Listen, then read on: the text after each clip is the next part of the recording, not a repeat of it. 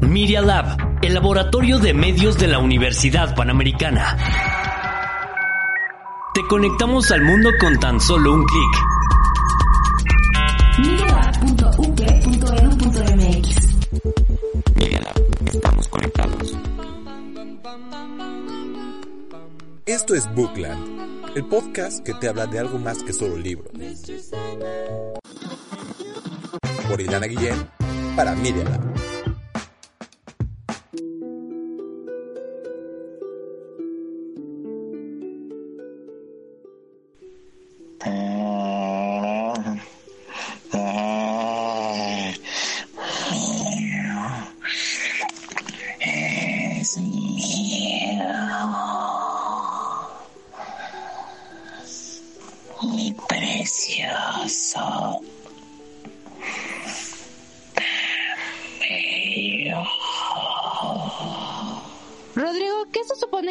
Haciendo? Se supone que no debías estar aquí. se te trabó de nuevo la, la bola de pelos en la garganta, ¿verdad? Alexa, trae las pinzas. Se le volvió a traer la bola de pelos en la garganta, Rodrigo. Sí, ahorita vengo, voy por ellas. Hola a todos, esto es Bookland. Yo soy Lana Guillén, elfo de medio tiempo, y estoy a sus servicios. Yo soy Alexa Arevalo, soy una elfa y a su servicio. Am, yo soy Rodrigo y soy un hobbit con gigantismo. No puedes ser un hobbit con gigantismo, serías un enano. Soy un hobbit con gigantismo que tomó aguas del bosque de Fangorn. Espera, ¿Fangorn? ¿Eso no está en la Edad Media? Es correcto. Esperen, ¿ya llegó el programa? ¿Es este el programa que tanto esperábamos? Sí, sí. Vamos a hablar de uno de los más grandes escritores del planeta, de la historia. Me Ya encanta. sé cuál es, ya sé cuál es. J.K. Rowling. Ah, Escritor, no escritora. Ah, perdón. La, eh, la- la A al final cambia todo. Oh, cierto, perdón. ¿De Entonces, quién ¿de vamos a hablar? Hmm, Hmm. Rodrigo, ¿de quién vamos a hablar? Hmm, podría ser de Juan Renualdo o Raúl este, Tolkien, este J.R.R. Tolkien. Sí, aunque ser. creo que no se llama Renualdo, lo lamento. Creo que te equivocaste ahí. Primer error de Rodrigo hacia el fandom. Pero bueno, empecemos. Alguien cuéntame de qué va El Señor de los Anillos, por favor. A ver, Gollum, digo, Hobbit, digo, Rodrigo. Gigante, lo que seas. Es una saga épica acerca de cómo un montón de amigos de distintas, ¿cómo decirlo? Siendo políticamente correcto, mm, de diferentes razas, este, se juntan a destruir un, lo que queda de joyería de algún ser malvado, muy, muy, muy malvado que queda reminiscente en las tierras. Y pues es su aventura de cómo van y destruyen ese pedazo de joyería. Ok, pero según yo, antes de eso viene El Hobbit, donde ese pedazo de joyería aparece también. Oh, oh, oh, oh, oh, oh, oh, claro, claro, claro. Pero estamos hablando de el libro, el cual es un cuento para dormir y un cuento para niños. ¿O te refieres a la película sumamente exagerada y, en mi opinión, que tiene una absurdidad Wow, de wow, wow, CGI que fue El expandida en tres cuento- películas? El Hobbit no es un, el libro del Hobbit no es un cuento para niños, es un gran libro que sin duda alguna da pie a muchas referencias del Señor de los Anillos. Exacto. Ay, ay, Kenny. Además de que las películas, a pesar de que sí, tienen demasiados efectos visuales, es gloriosa. Es gloriosa, lo lamento. O sea, no puede existir una mejor, mejores películas del para hacer el Hobbit que eso. No hablemos de Señor de los Anillos, Señores de los Anillos es punto y aparte. Pero el Hobbit es una gran historia y tiene muy buenas películas. Son tres películas maravillosas. La batalla de los cinco ejércitos, mis respetos. Ok, muy bien, vamos, tenemos que partir esta discusión de una parte. tenemos que ver esta, esta discusión como fanáticos desde el universo de los libros y fanáticos desde el universo de Peter Jackson con sus modificaciones a los libros. Entonces hay que partir de este punto y vámonos de aquí en adelante. Ok, empecemos con los libros. Creo que de aquí soy la única que ha leído más de una vez los libros. Confirmo. ¿Es correcto? Ok, para mí los libros están escritos, escritos de manera maestra. Tienen... ah, eh, El problema que tiene Tolkien es que en lugar de escribir como escribiría un, un- un- autor, o sea, un novelista, escribe como un académico, por lo cual parece que estás leyendo un libro de historia. No tanto como el Silmarillion, que el Silmarillion es un libro de historia, yo creo que si la SEP lo agarra, logra hacer un tomo enorme, ¿no? Hay que proponerlo para, la, pa- para las nuevas portadas de la SEP. De hecho, la SEP podría partir el, el Silmarillion para seis años de la prim- desde la primaria. Exacto. Entonces, Sí, pienso lo mismo. Sin embargo, para cuando, escribió El Hobbit y. El Señor de los Anillos, ya lo hizo un poco más como novelista y menos como un académico. Hay que recordar que este Tolkien no era novelista, era filólogo. O sea, estudiaba los idiomas y creaba uno. Y a partir de ahí, a partir de su idioma, creó El Señor de los Anillos, no al revés. Es por lo cual se le aplaude muchísimo, ya que decidió hacer su propio mundo y decir, de aquí va a venir mi idioma. Lo cual tiene mucho mérito.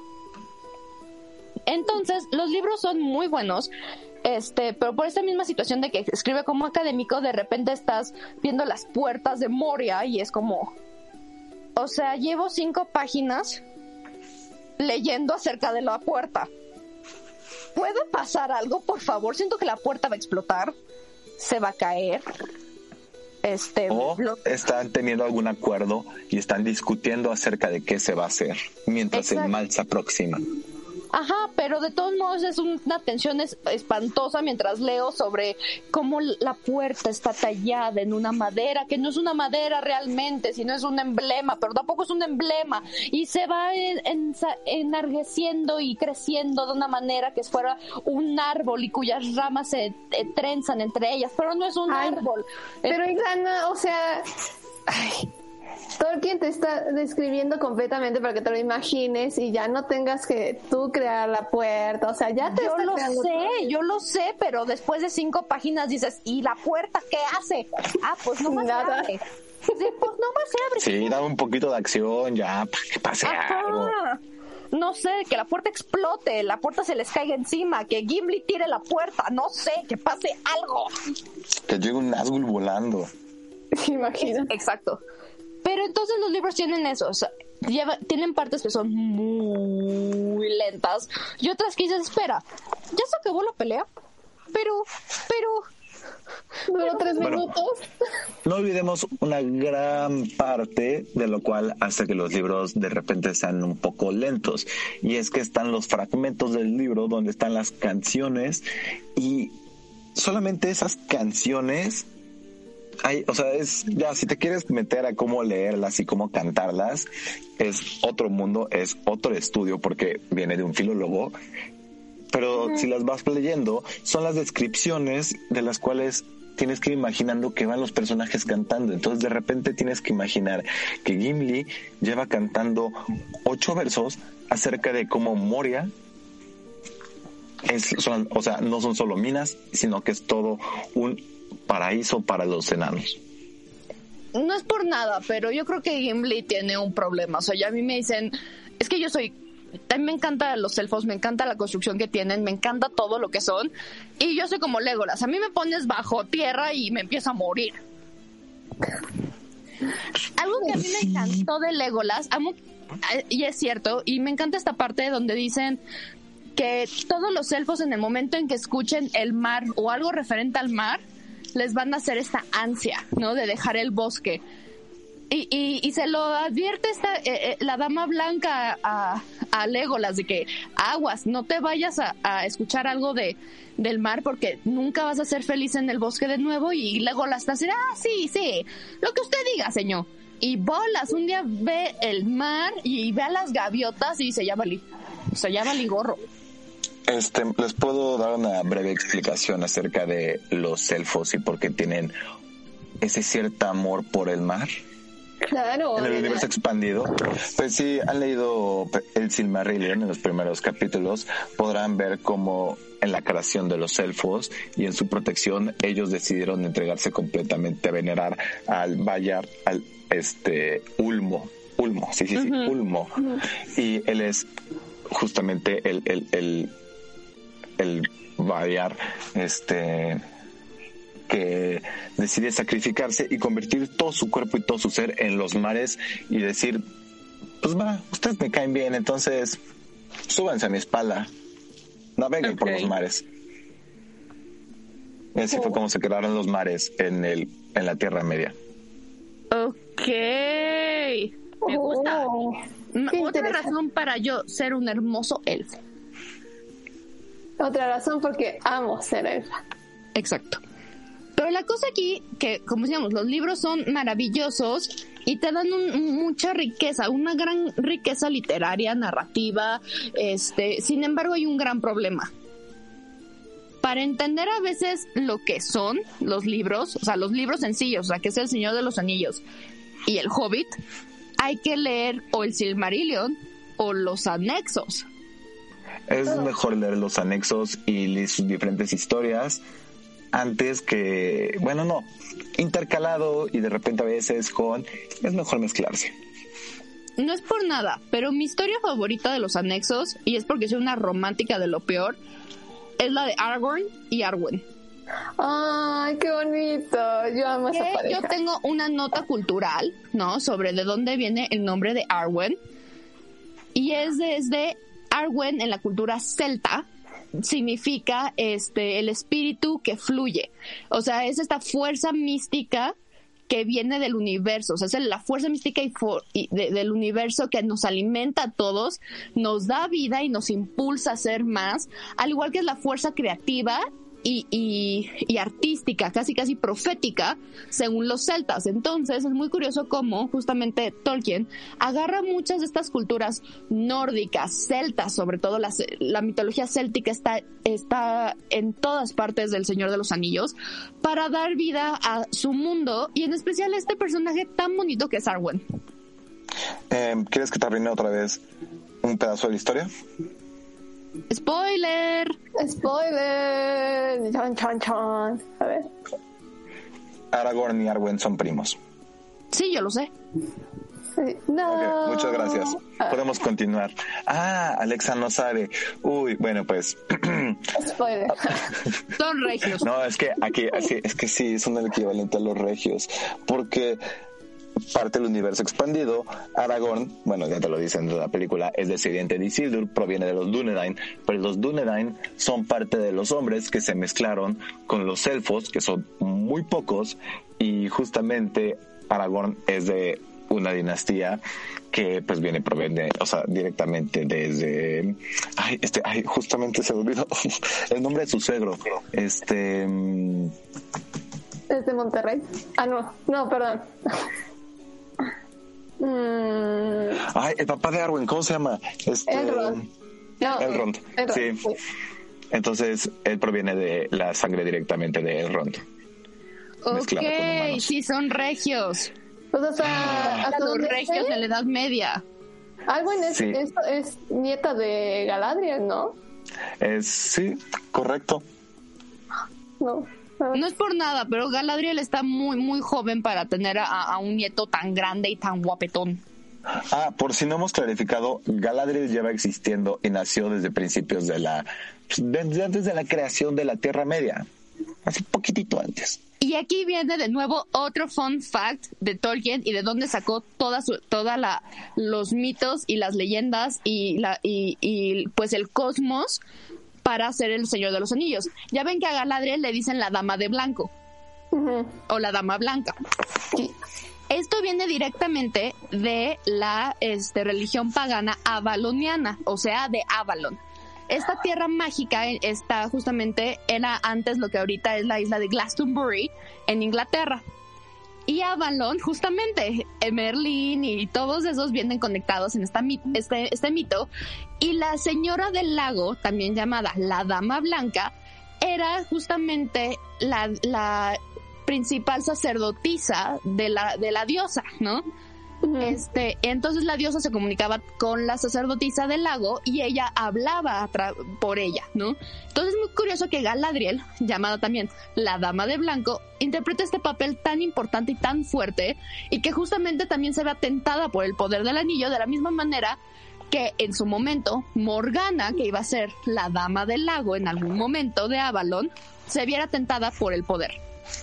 Mi fanatismo, o sea, no, no Ajá, puedo. entonces es impresionante. O sea, a mí me encanta por eso los libros de Tolkien, que cuando los ves en, en, en- en las películas, pues pierdes de esta mitología. ¿Por qué? Porque mucha gente no lo sabe.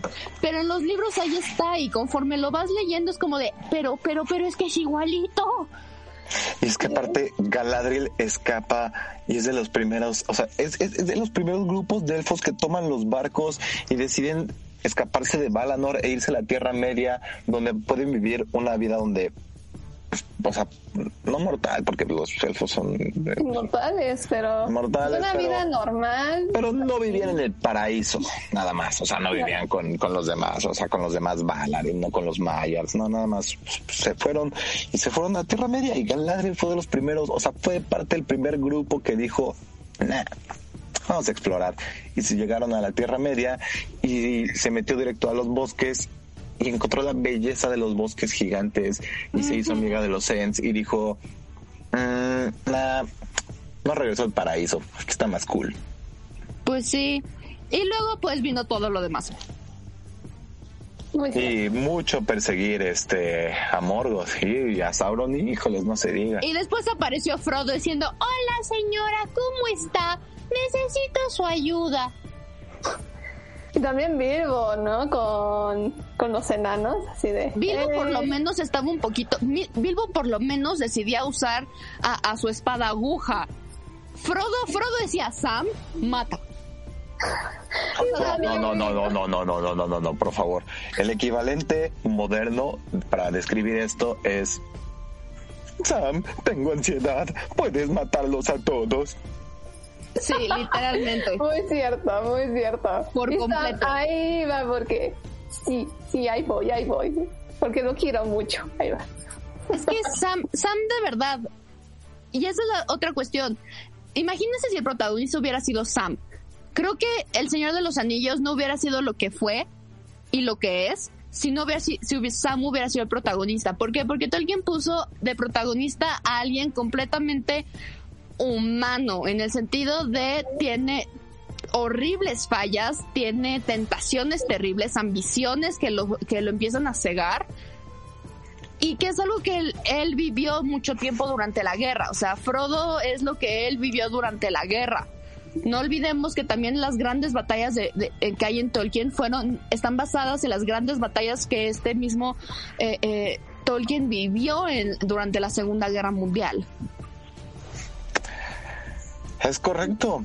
O sea, sus personajes, mientras más humanos son, más se, contrasta, más se contrasta todas sus fallas y cómo pelean ellos porque tienen un sentido de honor y un sentido de deber que deben respetar. Y mucho proviene de su linaje. Y si no viene de su linaje proviene de sus elecciones como Legolas porque es parte del universo expandido. Legolas es un hijo de papi de lo peor y de repente dice Ojo. no papá me voy a ir con mis amiguitos Gracias. Gracias. Sí. Gracias, porque Legolas es mi papichulo, hermoso, divino señor, que digo, Ay, digo. pero pero pero tienes que admitir que es hijo de papi hasta que dejó de serlo, era un junior hasta que decidió emprender no ah, claro hasta que se vuelve amigo de un enano de un, de un hermoso pelirrojo. ¿Creen que si me pongo enfrente de Legolas se le olvide que no soy Gimli? Soy medio pelirroja. No, ¿verdad? No funciona. Mm, ¿Lo intentamos? no Por favor. peluda te falta barba Te falta barba. Sí, te falta barba. Pero bueno, esos son los libros. Y los libros, según yo, tengo entendido, o sea, no, mucha gente piensa que solo es el Silmarillion, el Hobbit y eh, el Señor de los Anillos. La trilogía. Pero según yo, hay, ejemplo, ahí, ahí están los cuentos no terminados de Tolkien. Está la mitología de donde sa Tolkiana que le llaman, que es tanto la mitología del universo de la Edad Media como la mitología de donde sacó Tolkien todo lo demás, ¿no? Como las justificaciones. Ujú. Y aparte Incluye la historia están- de Beor el Viejo. Ajá, y también están los hijos de... De Dunedain. Exacto. Y también está la balada de no me acuerdo quién es dos. Ay. Es, es que, es que, ay, son, son, son muchos libros. Exacto, son demasiados. O sea, las personas piensan que solo son como cuatro importantes cuando es un universo muy grande y que todo está interconectado de alguna manera. Yo juro que algún día voy a agarrar metros y metros de papel craft y voy a hacer toda la línea cronológica. Esto hay que agradecérselo sobre todo a su hijo, porque su hijo, después de que su padre fallece, fue el que tomó todas sus notas y le dio un sentido y le dio una cronología y los pudo publicar y juntar para hacer libros. Entonces todo hay que agradecérselo a su hijo Christopher Tolkien, porque si no, imagínense que nosotros hubiéramos tenido que haberle puesto orden a esas notas. No, no, no, no. no. Y No, aparte no, no, era no. académico. Imagínense la letra que tenía, las patas de arañas que tenía. Búsquenlo en YouTube, búsquenlo cómo escribía. No, no, no. Oh, no, no, no. Pero ya hablamos lo suficiente de- del mundo literario. Vámonos al mundo cinematográfico. Yes. Se Pero hay que dividirlo loco. para tener un orden primero en el Hobbit y después en el Señor de los Anillos. Para no hacer un mere que tenga de esto. Muy bien, Deberíamos irnos al revés. en realidad, porque... Orden de publicación. Exacto. Yo me Vamos, estoy yendo vamos. en cronología. No, vamos por publicación. Es películas, entonces es publicación. Ok, entonces primero va El Señor de los Anillos. Creo que primero que nada hay que darle un maravilloso premio al cast que hay del Señor de los Anillos. No veo a nadie más que a ellos en cada personaje. No veo a nadie más que, que a Liv Tyler como Arwen. Y de hecho, dato curioso, hay un personaje de la comunidad que fue recasteado a los cuatro días de que empezó la grabación. ¿Quién fue? Fue. El personaje de Aragorn. ¿Quién iba a ser? Eh, no, no me acuerdo si es, este, creo que es Robert Townsend, Ok. el que fue, iba a ser, o sea, ya estaba casteado como Aragorn y a los cuatro días Peter Jackson dijo, lo siento, no me comienza a decir por ciento, me traigo a Vigo. Sí. No, y aparte tienes a la hermosa Kate Blanchett. Kate Blanchett como Galadriel es Perfecta. perfecta. O sea, e- el pelo blanco, bl- o sea, es, es que es rubio, es como casi plateado, pero hacia lo blanco. Su cara angelical, sus movimientos, sus movimientos llenos de gracia. De verdad, cuando yo leí los libros, Galadriel te lo ponen como si fuera un ser que flota de su por la elegancia con la que camina. Y ves a Kate Blanchett y dices, Es está igualita. flotando, está flotando, de verdad. Y cuando se empieza a transformar porque se ve tentada por este poder, Ah, dices, no, no, no, pero aún así te ves hermosa, no se vale, ¿por qué? Era la elfa de la primera edad que estaba bendecida por los Valar con cabellos más hermosos que las estrellas. Sí, sí. no es por nada que todo, que todo el club de super acá magos, buena onda, seres mágicos todos poderosos que aún así no pueden hacer casi nada, ¿no? Porque necesitan a los hobbits, ¿no? Por ¿Te refieres razón. a los Istari? Exacto, a los Istari. Aún así, me entiendo por qué todos babean por ella. No es por nada. Gandalf la ve y es de, "Ah, mi Oh, no, señora. no, no, bah". no, no. Gandalf cuando, cuando ve a, a- a- Galadriel se vuelve el hombre más suave de todos. La ve y le dice, ah, Galadriel, tan bella y tan joven como el primer día que la vi. Mi Usted señora. nunca. Aparte los... Mi señora, Señora. mi señora. Usted Mi gran nunca. dama. No, no, no, no, no, no, no, no, no, no, suave, suave. Ajá. Discreto, discreto, Gandalf, discreto. No, quita eso. Elrond. Elrond cuando está Galadriel. Uy, no, no. Sí es otra cosa es mientras que con todos es el niño sangrón el señor acá todo todo mala onda que le hace el fucha a todos con Galadriel es mi dama de blanco, por favor. Casi, casi no pis, así déjeme besar el suelo por donde camina. Ah, sí, porque aparte, dato extra eh, que aparece en los libros, pero no en las películas, es que Elrond y Galadriel tienen unas ventanas en cada, cada una de sus casas que se están viéndose en su propia dirección. Y ahí es donde se van y se recargan en las tardes y hablan por los bosques y se comunican a lo lejos y tienen largas y largas y largas Esa, discusiones. es- esa también es una historia de amor muy bonita de, de los libros y de, del Señor de los Anillos. Porque ellos dos tienen, porque aparte en los libros, que odié que nadie lo dijera en, en, en las películas, es que lo ponen como cuando los señores elfos, los señores del bosque se juntan, el mundo se detiene al ver la belleza. Y es como de, wow. O sea, son tan perfectos que cuando están juntos el mundo se tiene que detener a verlos.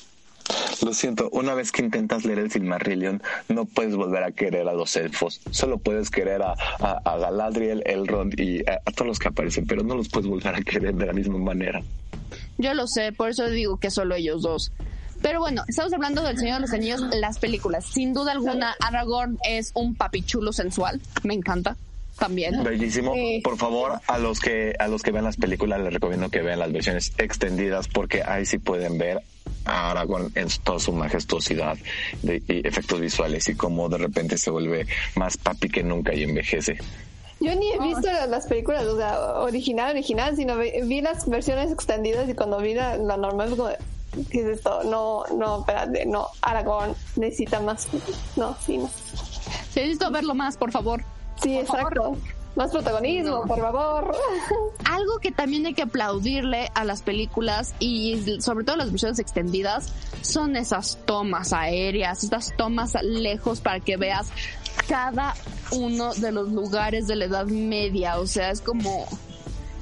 O sea, es, es hermoso. O sea, los paisajes de Nueva Zelanda son los más hermosos del mundo, sin duda alguna. No hubo, no había un lugar, mejor lugar para grabar El Señor de los Anillos, pero aún así se logra hacer de una manera perfecta.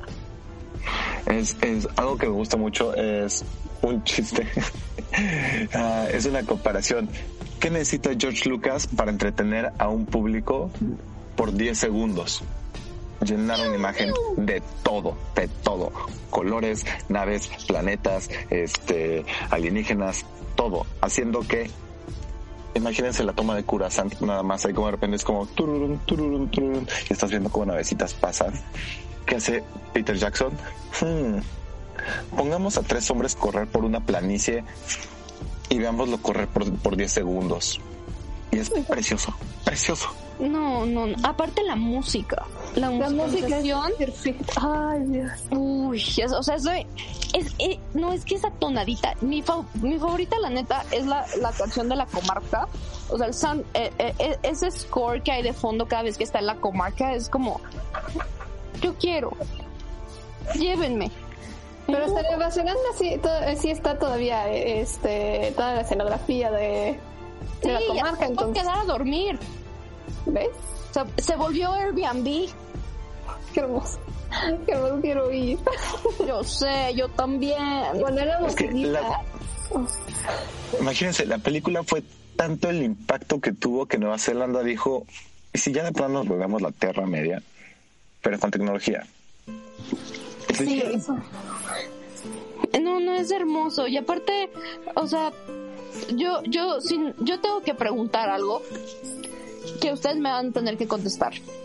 ¿Cuál es la función de Pippin? Por favor, Alexa, responde primero porque, porque yo, yo ya sé mi respuesta. O sea, yo tengo preparada esta respuesta desde hace mucho. Pi, pi, espérame. Se me No, va- pega- va- vas primero, te estoy presionando. Te va a juzgar con tu respuesta. Ah, espérame. Déjame, déjame pensar la idea. A ver. Nada. No mucho. No, no mucho. No hace, no hace tanto, ¿o ¿sí? No. No. No hace nada. A ver, tú di. Mal, mal, mal, mal. Pippin es la fuerza del destino en acción. Pippin es solito en su propia mano el hombre capaz de causar una batalla completa. Es un hombre que hace, que todo un país caiga en una noche. Es una fuerza del destino como ninguna otra. Eso es Pippin. Ese es mi gallo. Es un hobbit bastante torpe, la verdad. Sí, sí, lo confirmo. Pero pues, vaya. ¿Qué se le puede hacer a Pipi? Ay, es que no, para esto Pippin en la película siempre, y vuelven a ver en la película, cómo se repite él como un catalizador de eventos impresionante. Están en las minas de Moria. ¿Quién hace ruido? Pippin. Están eh, eh, escapando en la comarca. ¿Quién los desvía el camino? Pipi. Entonces sí, no. ¿Quién es el que siempre el segundo desayuno? ¿Quién es el que siempre exige el segundo desayuno? ¿Quién es el que toma la, la, la, el palantir de la torre de Orthanc? Pippin. Pipín. Hace todo Entonces lo cambio malo. de idea, cambio de idea. Sí, no. ¿Quién es el que, quién es el que hace que, quién es el que, perdónenme esto, pero toda la historia de Faramir, todo es culpa de Pippin. es cierto. Esto es, esto es horrible porque aparte, después de eso, Faramir le termina regalando, así le dice, quédate en mi cuarto, te regalo mi, mi traje de soldado de niño. Y Faramir tiene un crush masivo con Pippin, pero es como, Pippin, por tu culpa casi muere Faramir. O sea, Sí, Pippin destruyó el reinado de Gondor. sí, Cierto. sí. De hecho. Ya no me cae tan bien como, Ok, como ahora me de crushes con seres más chaparritos que tú, volemos a la siguiente trilogía en la Edad Media. ¿Pero Eh, qué pasó? ¿Qué pasó? Faltó la mejor parte de Señor de los Anillos. Mirando a? Otto como Eowyn. Es que Es una Eowyn, diosa. Eowyn- Eowyn no puedo tocarla sin pensar en el hecho de que Eowyn en su crush con Aragorn era yo durante casi toda mi secundaria crushada con un chavo que no me hacía caso. Es que ella es la metáfora del primer amor y de un amor Completo. En realidad, sí. tan mal puesto. Y la canción que canta en la versión extendida. Ay, bueno, a mí me encanta, aunque sea todo yo- Ay, a mí me fascina como Ah, canta. sí, claro, pero específicamente estás olvidando de su estofado, ¿verdad? Claro. Sí. Bueno, No, sí. no, no, no. Eso sí, tiene la una de las mejores frases, una de las mejores escenas. Es No man can kill me, I am no man. Y mata al mero mero Al rey azul. brujo de Angmar. Nada más Sí, ni nada menos. o sea, e- e- esa, es- esa escena es gloriosa. Eowyn es de esas veces que digo, wow. O sea, tiene, o sea, en ese momento la ves y dices, de aquí sacó toda la fuerza de las valquirias, que, que a Tolkien le, también está obsesionado con las valquirias. Entonces, ahí en esa escena es como de, es una valquiria. Quitando lo crocheada adolescente, es una valquiria. En realidad, sí. Ahí se me debe seguir. Bueno, a mí sí me, me gustó toda esa escena. Yo, yo considero entre la pelea y esa escena como las mejores de la tri- trilogía. Y no las Sí, sin duda. Y eh, lo que me gusta es que también, a pesar de que te es la forma en la que es el primer amor, no solo el primer amor, el primer rechazo, también te enseña cómo madura y se vuelve a enamorar. Su rebound es Faramir. Sí, Para ver. Faramir es, es, es, es el hombre con peor destino que hasta que de repente Aragorn se vuelve rey es como de, ya, haz lo que quieras Faramir. Y es como Faramir, es como, ah, finalmente su suerte tiene, y su vida tiene un giro de 180 grados y ahora Faramir puede ser el príncipe que siempre quiso ser. sí. Tomó su camino, como debió de ser. No, pobre Faramir. Vamos a llorar. Todos hemos sido Faramir en algún momento de la vida, no se hagan. Entonces hemos sido Boromir y Faramir en algún punto de la vida y eso es más Ay, no profundo. hablemos de Boromir, no hablemos del pobre de Boromir. Boromir es, es, tenemos que discutir esto rápidamente y creo que Boromir también del Hobbit. conocido como Aragorn 2. No, no, Boromir es el hombre, el humano más real, el primero en caer, el más bruto, el más acomplejado, que tiene más Sí, pero también el que siempre confunden con Aragorn. Es que la primera vez que todo el mundo lee o ve las películas odia a Boromir esa primera vez y después la aprendes a querer porque ay, Yo No sigo es en culpa de Boromir, es culpa de su papá y cómo lo crió. en realidad. El quemado, digo, el incendiado. Es que no es por nada, pero al principio, cuando es cu- cuando este Aragorn no es Aragorn, sino que es Trancos, y, y cuando lo ves a él y ves a Boromir, ves el mismo look, o sea, es el mismo estilo, y entiendes el por qué hay gente que los confunde. Es que es Cady Heron y Regina George llegando a la escuela con el mismo outfit. ¿Qué pasa? Regina George tiene a Karen y a... Y a, y a- ay, Gretchen. ¿Cómo se llama la otra? Y a Gretchen. Gracias. Es que es tan torpe que siempre se me olvida. Y eso pasa. Cady Heron no tiene a nadie, entonces eso es Boromir. Sí. Muy cierto, muy cierto. Yo debo decir que siempre amé el primer nombre que con el que conoces a Aragorn. O sea, siempre amé el hecho de decir Trancos. Trancos es bien chido. Es como decir, yo vale mi Trancos. O sea, es lo mejor del mundo. Ah, eso sí, ah, sí es cierto. Porque aparte lo ves en la taberna y lo ves como Trancos y en la vida piensas que va a ser rey. Y entonces como de, ah, mira, yo vale mi No, no, espérate, espérate. Hablando de la taberna, ¿sabían que él nunca pagó sus cervezas, sino que No. todo lo que tomó y comió lo pagó en versos y en poemas? Obvio, obvio, obvio. Vaya. El hombre era tan tacaño. Y tan carismático. Y tan hermoso. O sea, sí, pero cuando, cuando vivía en la taberna y se la pasaba ahí, apestaba. O sea, no es por nada, pero Eowyn y, y, y Arwen se enamoraron de él porque era el chico malo vagabundo que sus papás nunca iban a aceptar. Muy cierto. Era, era el equivalente a un adulto entre sus 25 a sus 30 años, ahí solamente apestando por la vida. Sí, era, era- como ser un chavo de 24, 20, casi 25 años que aún piensa que tener el cabello largo y sin cortar es algo bueno y, y, y que piensa que el usar Converse aún en cenas formales es una buena idea. Que estás en onda porque son chavirrucos. Ajá. Así, sí, así, sí se nota. Además, yo me imagino a Aragorn defendiendo al Tri. O sea, es el, es el tipo de chaborruco, es ese tipo de persona. y Arwen y, y, y Eowyn como Bueno, chavos. Arwen, Arwen de 2000 años con Aragorn de 80 años. Sí, de hecho, tal cual. Sí, sí, muy cierto, muy cierto. O sea que en términos este, de la vida de, de los dos, los dos eran adolescentes calientes. En realidad. Y más a Eowyn como la, la rechazada, como la, ni- la niña de secundario de prepa que te, retrasa- re- te rechaza tu crush. Ay, no. Chicos, acabo de darme cuenta de algo. ¿Qué? Llevamos casi una hora hablando de solo el Señor de los Anillos. Ay, Vaya. Chicos, oficialmente debo de dar el corte a este programa. Sin embargo, he de avisarnos a todos nosotros que la búsqueda del anillo del poder y tenerlo en nuestras manos tendrá que pasar a ser de dos episodios. Porque ahorita hablamos del Señor de los Anillos y en el siguiente hablaremos solamente del Hobbit.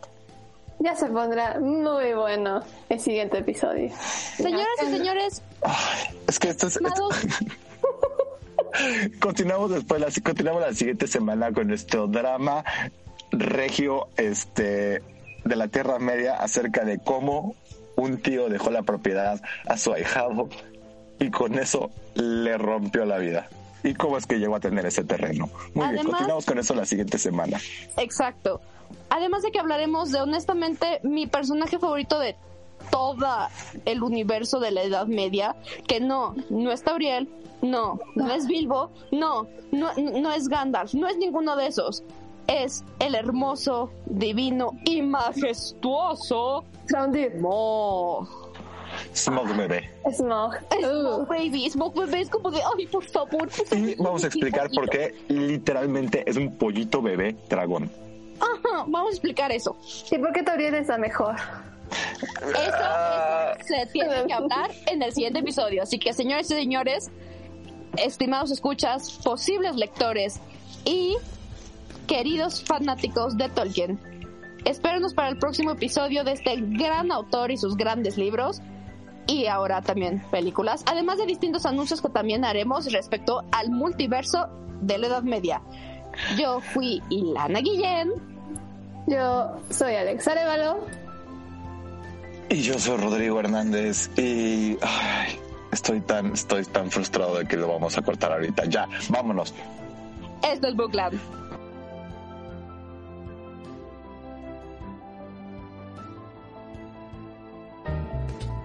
¿Te quedaste con ganas de más historias? Sintoniza con nosotros la próxima semana en Media Lab. Y síguenos en nuestro Instagram, arroba Media Lab UP, y en Facebook como Media Lab. Los hechos, comentarios y opiniones expresadas en este sitio y programas son responsabilidades de quienes los emiten y no reflejan en ninguna circunstancia el punto de vista de la Universidad Panamericana, de sus autoridades y de sus representantes legales. Media Lab, el laboratorio de medios de la Universidad Panamericana.